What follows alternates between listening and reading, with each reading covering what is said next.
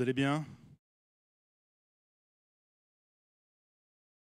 On est toujours à 40 Je me suis trompé de semaine? Vous avez chaud? Je comprends. Moi, ce matin, je me suis mis à paniquer quand j'ai réalisé qu'il fallait que je prêche et que du coup, je ne pouvais pas venir en short. Pourquoi, pourquoi on ne peut pas prêcher en tongs et en short? Déjà, ma femme m'a fait le reproche dans la voiture, tu vas prêcher en, sans chemise? Ça me rappelle la grande époque où les gens pensaient que l'onction était dans la cravate. Allez, vous êtes prêts? Promotive On se réveille Vous allez bien? Ah, voilà. Moi, ça va bien, merci. J'ai la forme. Vous avez passé un bon temps de louange? Vous avez apprécié? Profitez-en encore un peu, ça risque de pas durer. Est-ce que vous avez déjà remarqué la proportion de l'être humain à se mettre des bâtons dans les roues? Cette facilité qu'on a à être médisants les uns envers les autres. Non mais c'est fascinant parce qu'on est censé vivre en société si on veut que la société avance, d'après les philosophes, il faut que tout le monde mette la main à la pâte. Et dès que tout le monde met à la main à la pâte, c'est là où il y a des problèmes. L'œuvre de Dieu, le ministère, même là-dedans, les gens arrivent à être médisants. Et je vous choque, je vous apprends un truc, vous n'étiez pas au courant. Je vais même vous dire quelque chose d'encore plus choquant. Parfois, même les pasteurs, non, c'est pas possible. médisant. Pourtant, à la base, on a tous la même vision, on a tous la même mission, aller de par les nations et de propager la bonne nouvelle. Et dès qu'on commence à travailler ensemble, il faut toujours qu'il y ait quelqu'un qui mette des bâtons dans les roues de l'autre. Oh, elle, je suis pas sûr que ça soit une conductrice de louange. Moi, je pense qu'elle vient le dimanche matin faire un concert de rock.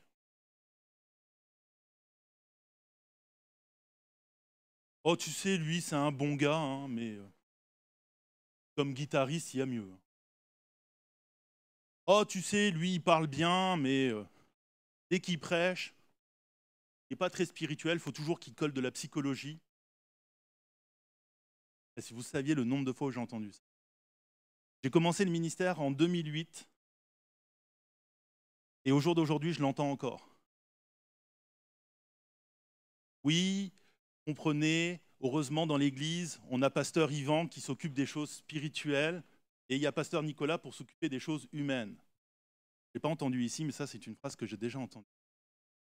Et je me souviens avoir regardé la personne et lui dit, c'est vrai, oui, c'est vrai. Non, c'est vrai, la psychologie c'est quelque chose de humain, hein, c'est une invention. Mais toi, à chaque fois que tu es malade, tu vas voir ton médecin. Que je sache, la médecine. La médecine essaye d'étudier le corps et de le traiter. La psychologie essaye d'étudier l'esprit de le traiter. Ça veut dire qu'en faisant ça, je prends soin des gens. Tiens, ça me rappelle que c'est pas Jésus qui aurait dit une fois ce que vous faites au plus petit d'entre vous, c'est à moi que vous le faites. Ah ben ça ne me dérange pas alors. Finalement, c'est très spirituel. Vous le sentez là, le gars qui euh, a préparé sa défense? Oh, Je peux faire ça pendant une heure. Hein vous allez lâcher avant moi. Dernièrement encore, il y a un ami qui m'appelle. Il me partage une situation qu'il vit avec son frère. Il me dit Qu'est-ce que tu en penses Donne des conseils. Il applique mes conseils. Il y a un de ses parents qui l'appelle. Un parent qui n'a rien à voir dans la situation, qui habite même pas là, et qui commence à l'enguirlander en lui disant Arrête ce que tu fais, tu fais n'importe quoi, D'abord, ce pasteur là que tu allé voir, moi je peux te dire que je l'ai entendu prêcher, je ne suis pas d'accord avec ce qu'il dit. On a affaire qu'il ne soit pas d'accord. Le problème, c'est que trop souvent, on s'attarde sur les détails de qu'est-ce qu'on reproche aux autres, sans se rendre compte qu'il y a des vies qui sont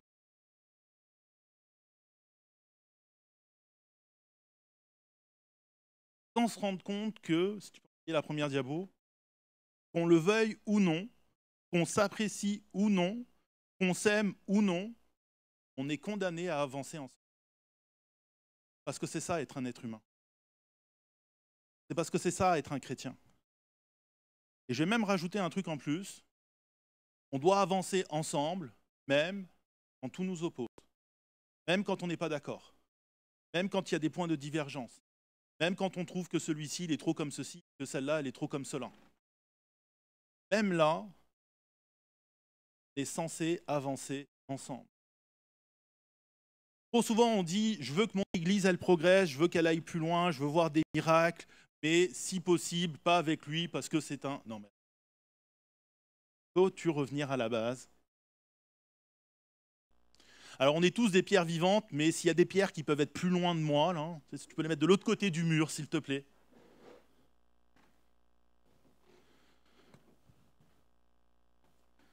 Alors que je préparais ce message, il y a un texte qui m'est venu naturellement en tête. Et j'ai fait ce que font, bah, je pense que je ne suis pas le seul prédicateur à le faire. J'ai pris le texte et je suis allé voir si je n'avais pas déjà prêché dessus, au cas où j'aurais dit quelque chose d'intelligent à l'époque. Et ce qui est fascinant avec la parole de Dieu, c'est que vous pouvez prendre n'importe quel texte. À une période de votre vie, ce texte, vous allez en tirer un message pour vous. Et quand vous le reprenez plus tard, le message que vous aviez tiré, il est toujours là, mais d'un seul coup, vous vous rendiez compte que ce n'était pas tout ce que le texte disait.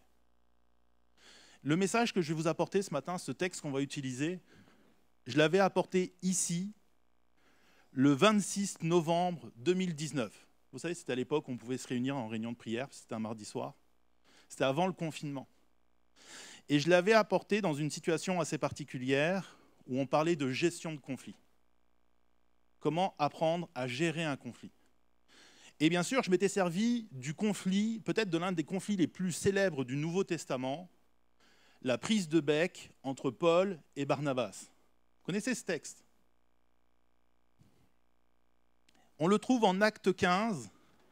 À partir du verset 35, Luc nous dit Paul et Barnabas restèrent à Antioche. Ils enseignaient et annonçaient avec beaucoup d'autres la bonne nouvelle de la parole de Dieu. Donc là, on est après leur premier voyage missionnaire. Ils se sont stationnés à Antioche et ils prêchent la parole. Et jusque-là, tout va bien. Quelques jours plus tard, Paul dit à Barnabas, Retournons visiter nos frères et nos sœurs dans toutes les villes où nous avons annoncé la parole du Seigneur pour voir comment ils vont. Ils sont en train de prêcher, et là, Paul, il a envie de repartir sur la route.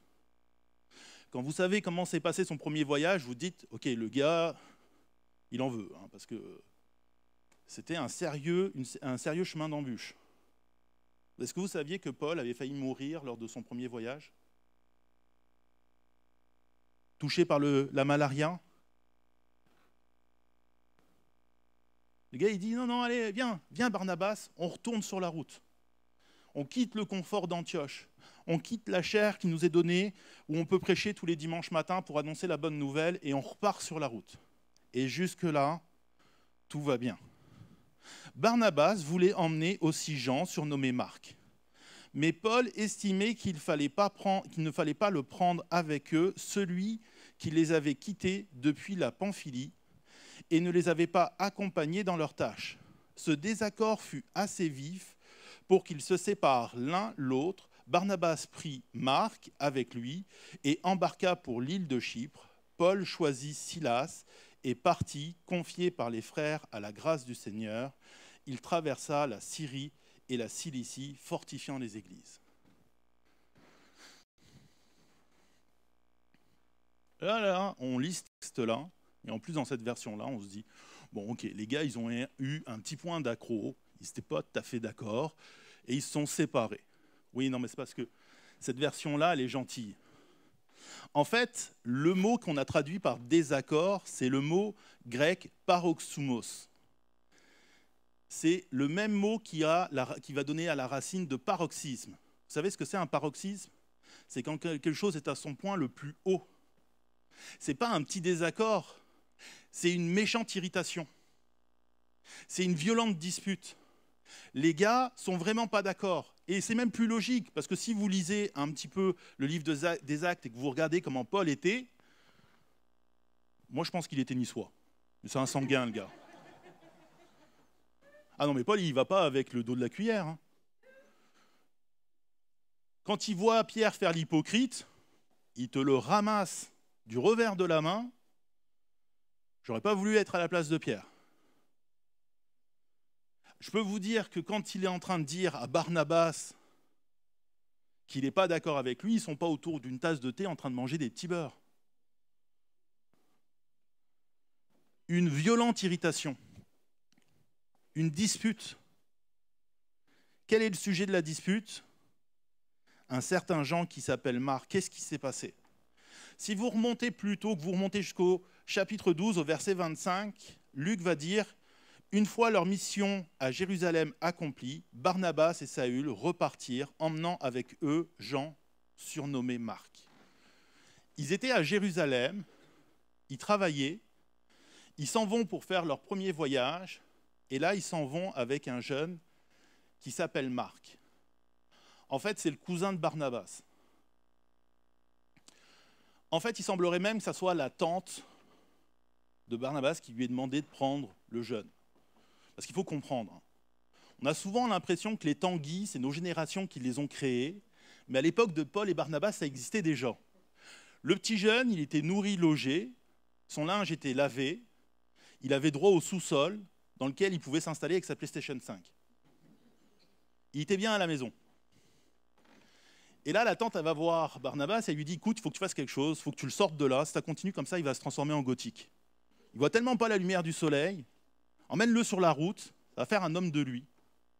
Ou peut-être que le jeune avait vraiment envie de, partir en, mission, mais qu'il n'osait pas demander à son cousin.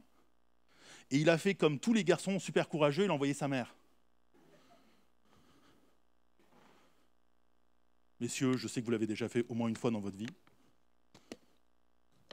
Ou des fois, vous envoyez une amie. Tu, veux pas aller lui parler à cette fille?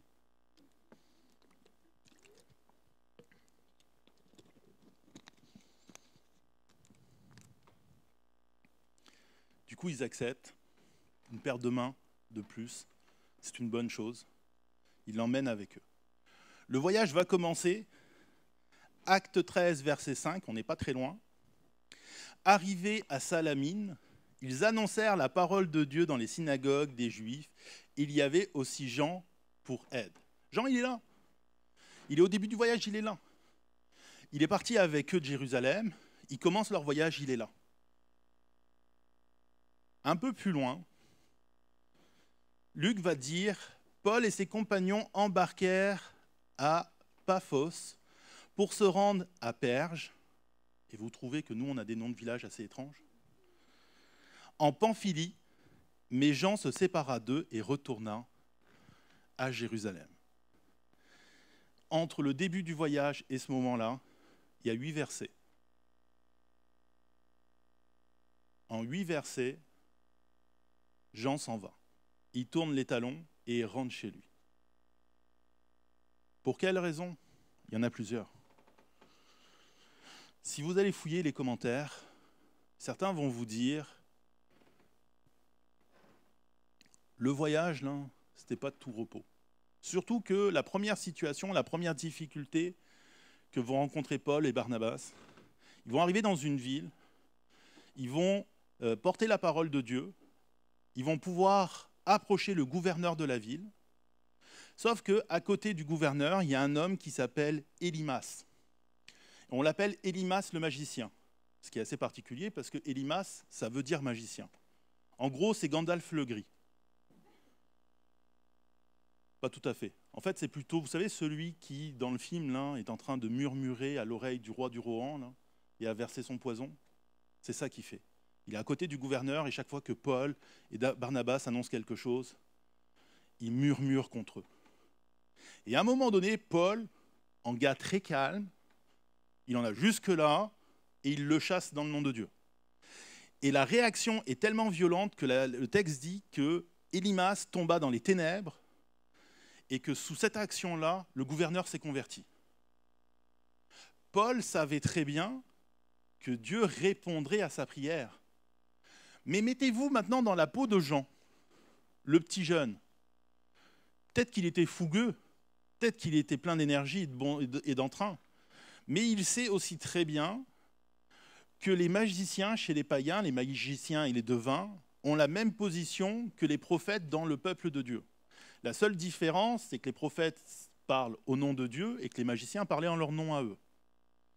Mais potentiellement, quand ils voient que la situation s'envemine, ils se disent OK, soit on se fait lapider par la foule, soit on se fait arrêter par le gouverneur. Nous, quand on lit le texte, on passe très rapidement là-dessus, puis on fait Ouais, bravo, bravo Paul. Ouais, mais à vivre, c'est autre chose.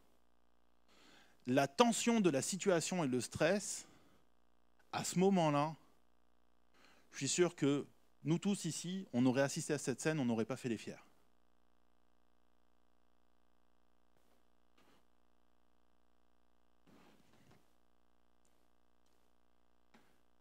Faire la mission, faire l'œuvre de Dieu, ce n'était pas quelque chose de simple. Et vous savez quoi? Faire l'œuvre de Dieu, ce n'est pas juste pour les pasteurs, ce n'est pas juste pour les leaders, c'est pour toutes les personnes qui sont ici, ici dans cette salle en train d'écouter la parole, ou sur Internet. Pour toutes les personnes qui se disent chrétiens, vous êtes bienvenus dans le ministère. C'est une bonne nouvelle, non? Je la sens pas là, la bonne nouvelle. Vous n'êtes pas content? Si le royaume de Dieu avance, c'est grâce à vous. C'est pas merveilleux ça? S'il avance pas, c'est aussi euh, grâce à vous. On travaille ensemble, tous d'un commun accord. Trop de gens pensent que c'est le rôle des pasteurs de faire l'évangélisation. Et ça, je l'ai dit trop souvent ici. Ce n'est pas notre rôle à nous? C'est votre rôle à vous? Souvent, les gens, oh, si toi tu parlais à telle personne, je suis sûr qu'il se convertirait. Commence déjà par lui parler. Et après, on verra.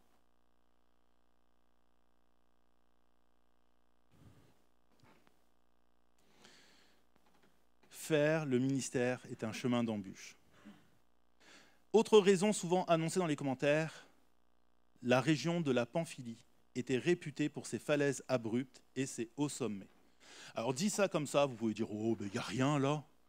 On en a plein dans l'arrière-pays des falaises. Ok, je vais vous raconter une petite histoire. Un jour, avec la famille, on a décidé de faire un peu le tour de la France en voiture pour visiter euh, nos oncles, nos tantes, un peu tout le monde. Et à un moment donné, on était euh, en, Auvergne et on devait aller du côté d'Alès, c'est-à-dire au pied des Cévennes.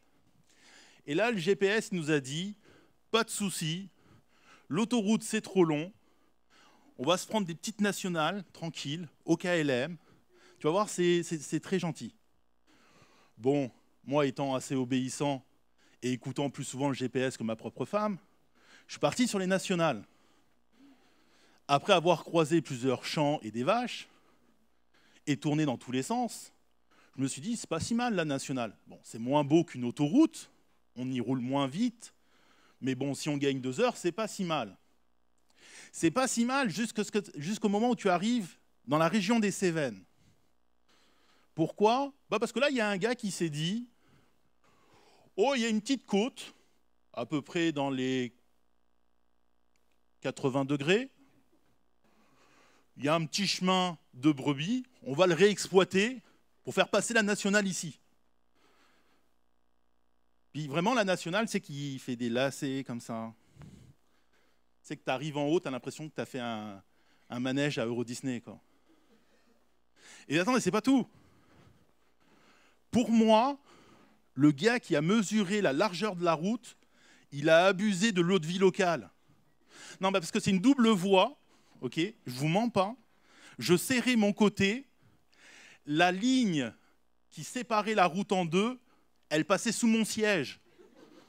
J'avais un tiers de la voiture qui était de l'autre côté. Je suis même pas sûr qu'une moto passait. À mon avis, le gars, il s'est dit, il y a deux vélos qui passent, c'est correct. On approuve. Et c'est pas tout. Il y a un gars à la mairie, il s'est dit, ah, j'ai une idée géniale, on va économiser de l'argent, on va pas mettre de barrière de sécurité. C'est tellement plus drôle. De toute façon, ça ne monte pas trop, hein, c'est des petits lacets comme ça. Du coup, tu passais ton temps à voir la route qui était en bas ou à avoir le nez collé contre la falaise. Là, tu te dis, vive les vacances. Mais en plus, dans les Cévennes, ils ont une coutume très marrante. Alors, ce pas les seuls à la voir, mais dans les Cévennes, elle est très drôle. C'est-à-dire que tu rentres dedans, tu as un beau panneau avec marqué Bienvenue dans les Cévennes. Le premier village que tu rencontres, dans le premier virage, il y a une maison, il n'y a que ça dans les Cévennes, avec des bancs, des petits vieux qui sont comme ça. Bon, quand tu as discuté avec eux, tu sais qu'ils sont gentils. Mais tu as l'impression que leur activité principale, c'est de s'asseoir là la journée, de faire peur aux touristes. Tu sais, tu es là et tu dis, bon, je crois que la prochaine fois, on va aller en Corse, ça a l'air plus sympathique. Pour peu qu'ils faisaient la même chose en Pamphylie, je comprends Jean. Le terrain n'était pas accueillant. On croit souvent que le ministère, c'est, vous savez, hein, le champ, la moisson, hein, les champs, c'est bien, c'est plat. Le ministère, c'est des champs, mais euh, construits en étage, à même les parois et les falaises. Et vous êtes tous embarqués là-dedans. Vous ne le savez pas, mais le jour où on vous a baptisé, on vous a ressorti, on vous a dit Bienvenue dans l'armée de l'Éternel, la seule armée qui tire sur ses blessés. Amen.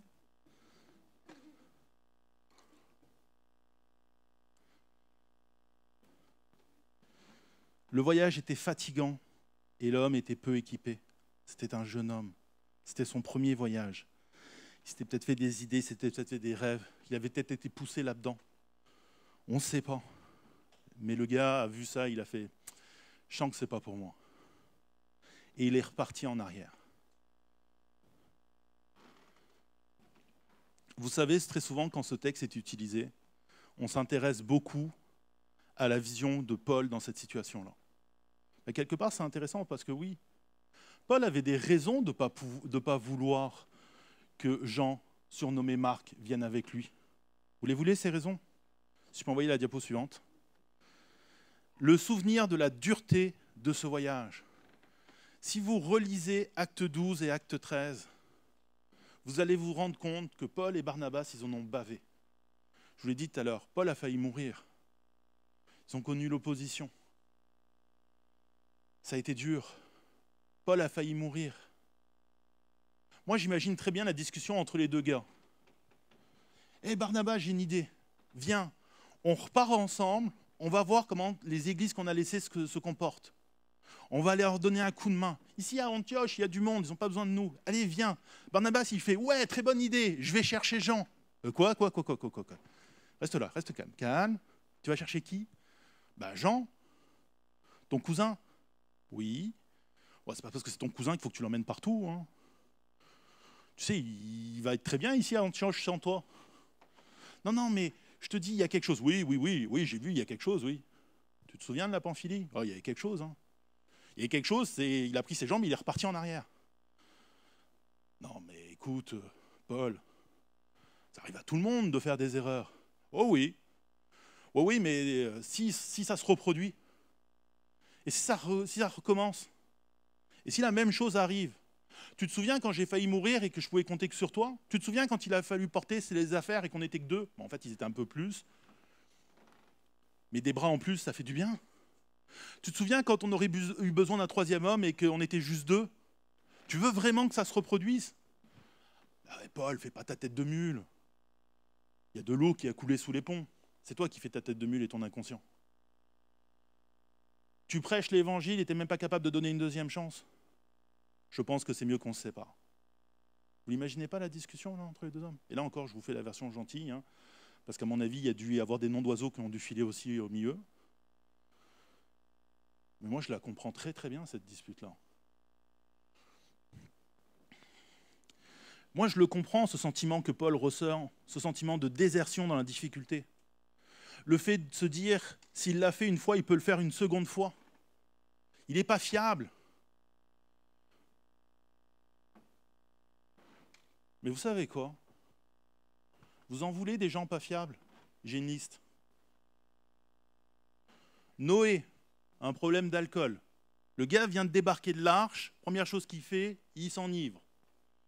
Abraham, appelé le père de la foi, lâcheté, deux fois, il ment, il lâche sa femme juste pour sauver sa vie.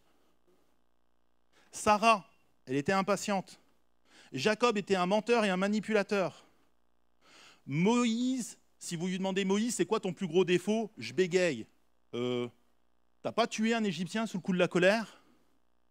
T'es sûr que c'est le bégayement ton plus gros défaut? Myriam, elle était médisante. Gédéon, certains vont dire, il était incertain. Non, on va être franc, il était peureux. Vous savez l'histoire là avec la peau là qu'il étend On dit souvent ah fais comme Gédéon, mets Dieu à l'épreuve. Non, Gédéon il met pas Dieu à l'épreuve. Gédéon il cherche une raison de pas y aller. Puis au bout d'un moment il comprend que quoi qu'il fasse, Dieu va lui dire tu vas. C'est toi que j'ai choisi. Euh, il a bien compris qu'on ne fait pas changer d'avis Dieu. D'ailleurs c'est marrant de constater que Gédéon, celui qui s'appelait le plus petit dans la plus petite famille de la plus petite tribu, Dieu lui a dit pas de souci, je vais te donner la plus petite armée pour remporter la plus grosse victoire. Samson, tellement d'orgueil. A un problème de dépendance affective. David, l'homme selon le cœur de Dieu, il fait l'adultère, elle tombe enceinte, et le gars se dit, je vais cacher tout ça en tuant le mari de la dame, au KLM. Comme ça a été dur quand il a dû le payer. Jonas, a fui Dieu.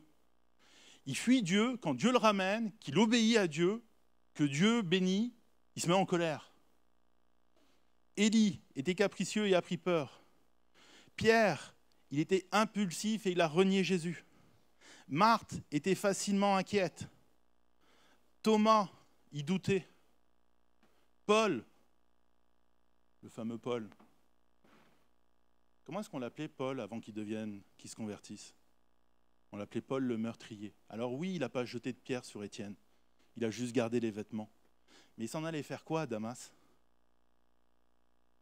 Tu en veux un qui avait commis des erreurs? Et vous savez quoi? La liste, elle pourrait être encore plus longue.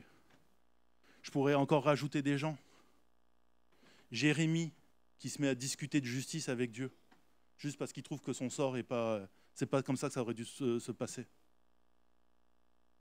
La réalité, c'est que dès le départ, ça a commencé à la base. Adam, non seulement il n'empêche pas sa femme de manger dans le fruit, mais en plus il accuse Dieu de lui avoir donné cette femme-là. Et que c'est à cause d'elle, et de Dieu, donc au passage. Personne n'est parfait, si ce n'est le Père, le Fils et le Saint-Esprit. Alors oui, des défauts, vous en allez en trouver à tout le monde. Ah oui. Vous trouverez même toujours quelqu'un pour vous trouver des défauts à vous. Bon, chez moi, c'est plus compliqué. Vous êtes juste jaloux.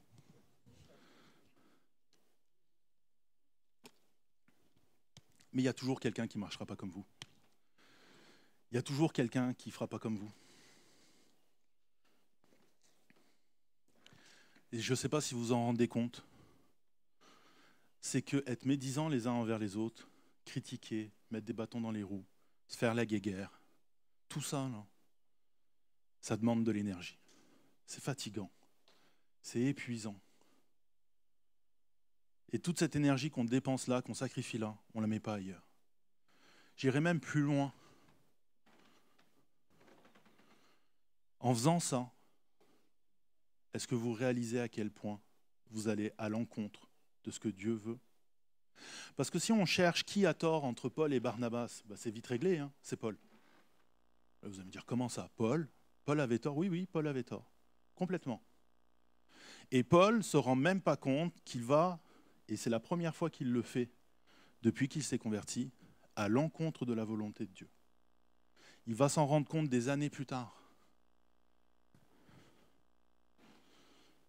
Dans l'épître aux Colossiens, alors qu'il va conclure sa lettre, au chapitre 4, au verset 10, il va dire Aristarque, mon compagnon de détention, vous salue, ainsi que Marc, le cousin de Barnabas, au sujet duquel vous avez reçu des instructions. S'il vient chez vous, faites-lui bon accueil.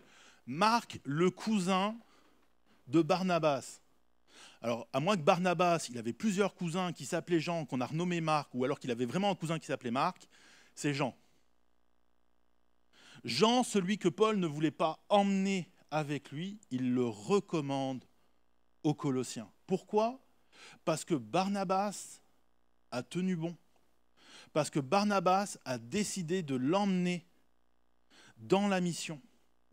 Et parce qu'au bout d'un moment, voyant la mission et voyant l'œuvre et au travers de Marc, Paul s'est rendu compte qu'il avait tort. Ce n'est pas le seul endroit. Allons plus loin. Lettre à Philémon, pareil, dans la conclusion.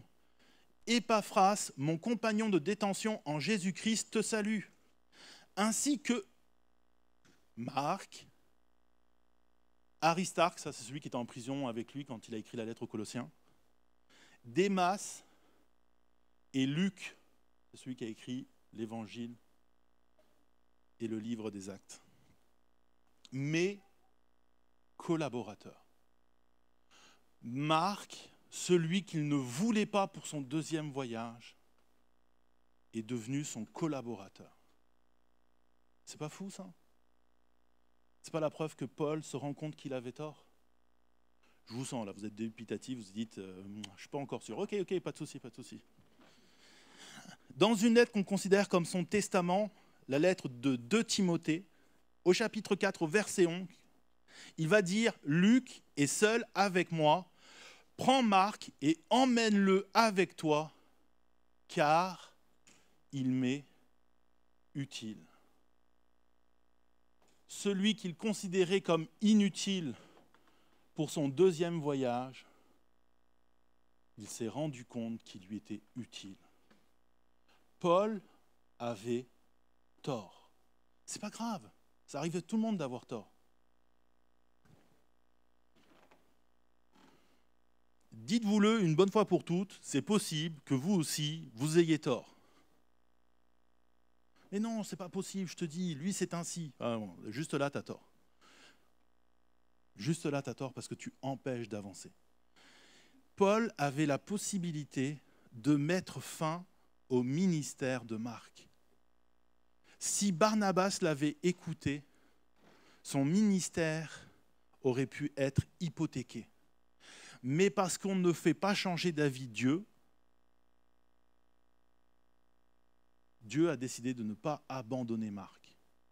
Et Barnabas a tenu bon. Et heureusement qu'il a tenu bon. Parce qu'à un moment donné, alors qu'il œuvre avec Barnabas, il y a l'apôtre Pierre qui va passer par là. Il va remarquer Marc, il va dire Hé Marc, viens avec moi. Et Marc va commencer à suivre Pierre. Ils vont aller à Rome.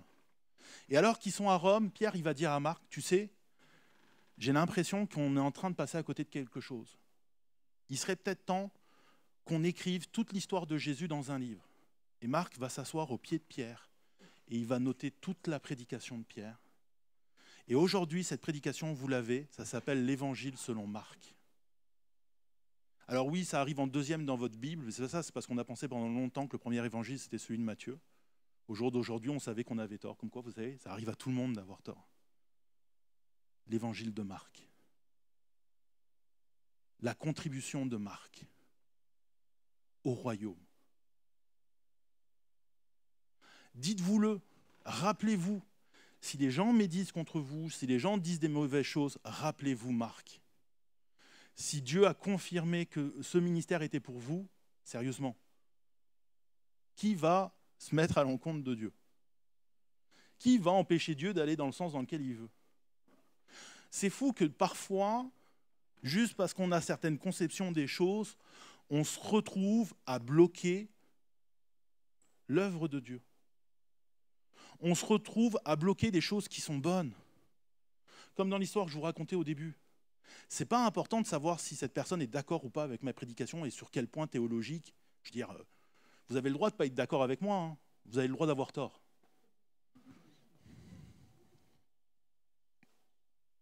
C'est pas ça qui est important. Ce qui est important, c'est qu'il y a une personne qui souffre et on fait quoi? Il a fallu que le frère de mon ami tape du poing sur la table en disant Non, mon frère a raison, je le sens, je ne vais pas bien, il faut que j'aille voir un médecin. Pour que la situation s'arrête. Mais la situation aurait pu s'arrêter bien plus tôt. Je me souviens de cette famille. Tout le monde n'arrêtait pas de leur dire Je pense que votre fils, il a un problème, il a un trouble de l'attention. C'est pour ça qu'il est aussi agité. Cette famille-là n'était pas pro-médicament. Surtout que, bon, un médicament à vie, je ne sais pas si vous avez ça, mais moi j'en ai un pour l'hypertension. C'est une sacrée contrainte à prendre. Puis il ne faut pas que tu te trompes. C'est très problématique. Médicaments tous les jours. Dernièrement, j'étais tellement fatigué, j'avais des problèmes de dos, et je devais prendre deux comprimés, et au lieu de prendre mes deux comprimés pour le dos, j'ai pris deux, comprimés qui s'appellent Nova Nuit, c'est pour vous passer une nuit calme.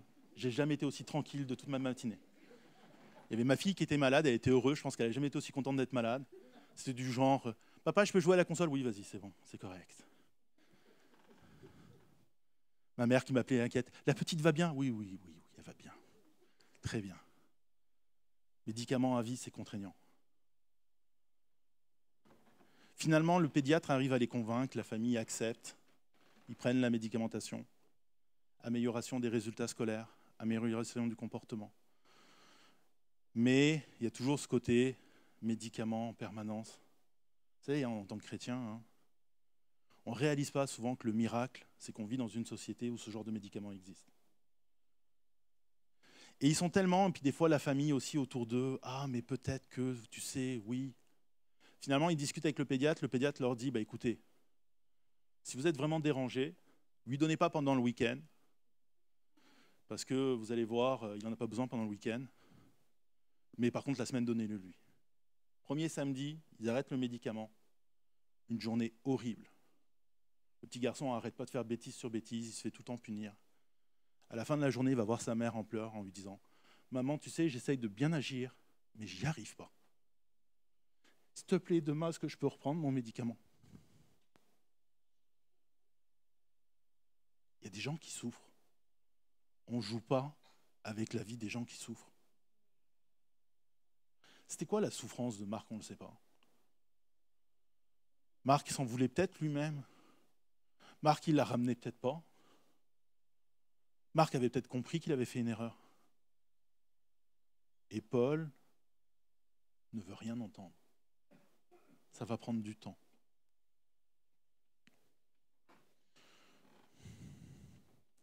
Au jour d'aujourd'hui, il ne faut pas se demander est-ce que c'est moi qui ai raison, est-ce que c'est lui qui a tort? Il ne prêche pas comme nous. Moi, je mange de la laitue, lui, il mange du chou. On n'est pas pareil.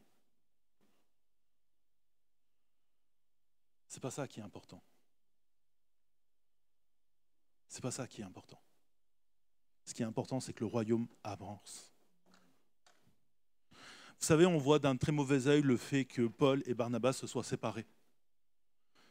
À un point tel que parfois on en veut presque à Marc que ça soit produit. Mais en fait, c'est une bonne chose. Parce qu'en séparant, ils ont été deux fois plus efficaces que s'ils étaient restés ensemble. Ils sont partis dans deux voies différentes, ont apporté le message de façon plus efficace. Vous savez que c'est la meilleure chose, la meilleure décision qu'ils pouvaient prendre, c'était de se séparer. Et à partir du moment où ils se séparent, Paul n'a jamais eu une mauvaise parole envers Barnabas. Alors que nous, on y aurait fait sa fête à Barnabas. Dans la première église qu'on arrivé, il n'y a pas Barnabas avec toi. Oh, tu, tu savais Barnabas. Un inconscient. Même pas capable de bien choisir ses équipiers. Est-ce que c'est si important de ça d'avoir raison? Ou est-ce que ce qui est important, c'est d'apporter le message plus loin? Est-ce que vous voulez vraiment encore dépenser l'énergie à prouver que vous avez raison? Même quand tout démontre que vous avez tort, juste parce qu'il y a ce conflit-là?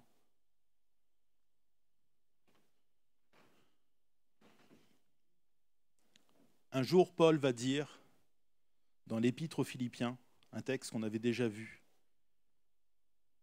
il va dire, les autres, animés d'un esprit de rivalité, annoncent Christ avec des intentions qui ne sont pas pures et avec la pensée d'augmenter les souffrances de ma détention. Qu'importe, retenez bien ça, qu'importe, de toute manière, que ce soit pour de mauvaises raisons, que ce soit sincère, Christ est annoncé. Et qu'est-ce qu'il dit derrière? Je m'en réjouis et je m'en réjouirai encore. Cette église, elle n'est pas comme nous, c'est pas grave. Ce gars-là, il pense pas comme nous, c'est pas grave. Ah oui, mais si tu savais ce qu'il avait fait, c'est pas grave. Est-ce qu'il blesse des gens? Est-ce qu'il fait mal à des gens Parce que s'il n'y a que moi qui blesse, c'est pas grave. Paul lui-même le dit. C'est pas important. Ce qui est important, c'est que le message de Christ soit annoncé. Si on passait moins de temps à se faire des petites guéguerres de clochers pour des choses qui n'en valent pas la peine, et qu'on disait pas de souci, va de ton côté, je vais du mien, on règle ça là, qu'est-ce qu'on avancerait plus vite? Qu'est-ce que les choses seraient moins violentes? On n'aurait plus besoin de Twitter.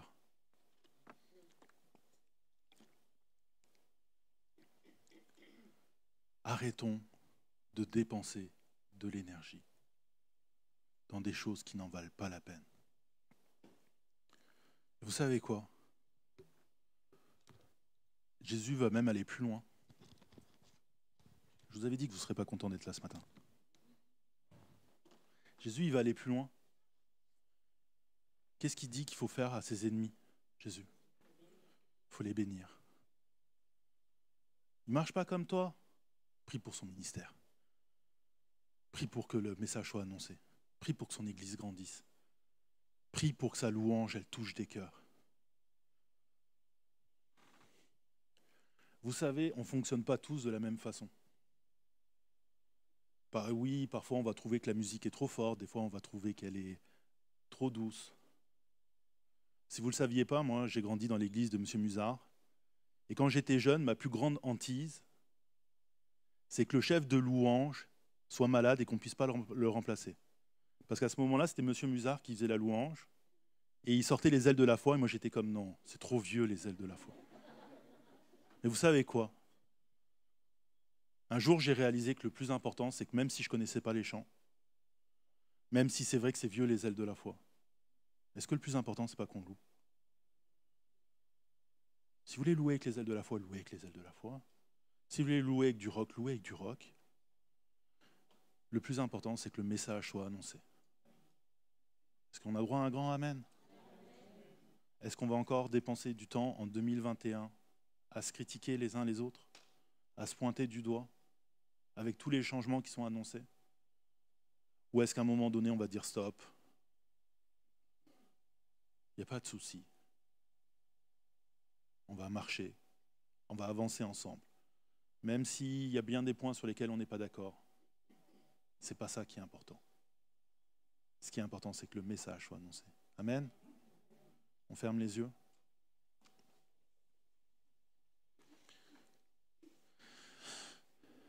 Merci Seigneur pour, pour d'abord ta parole, qui est si merveilleuse,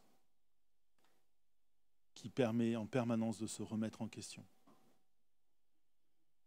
ta parole qui est si actuelle. Merci Seigneur pour tous ces personnages. Alors oui, ils n'étaient pas parfaits. Oui, ils avaient des défauts. Mais qui n'en a pas? Et c'est incroyable tout ce que tu as fait, tout ce que tu as réussi à, faire au travers d'eux, Seigneur. Même Paul et Barnabas, tu as transformé leurs disputes en bénédiction. tu as fait avancer ton œuvre. Tu vois, aujourd'hui, Seigneur, tu vois, cette période de confinement, ça a été compliqué. Maintenant, elle commence à être derrière nous. Seigneur, ne nous permets pas de perdre encore du temps et de l'énergie à se critiquer les uns les autres. Oui, il y en a certains qui préfèrent la couleur bleue, d'autres préfèrent la couleur rouge. Mais justement, c'est ça qui fait un monde extraordinaire. C'est ça qui fait que ta création est si merveilleuse. C'est parce que fondamentalement, nous sommes des êtres différents. Apprends-nous à être des Barnabas, des gens qui donnent des secondes chances. Et si on n'y arrive pas, apprends-nous à être comme Paul et à reconnaître quand on a tort dans le nom précieux de Jésus. Amen.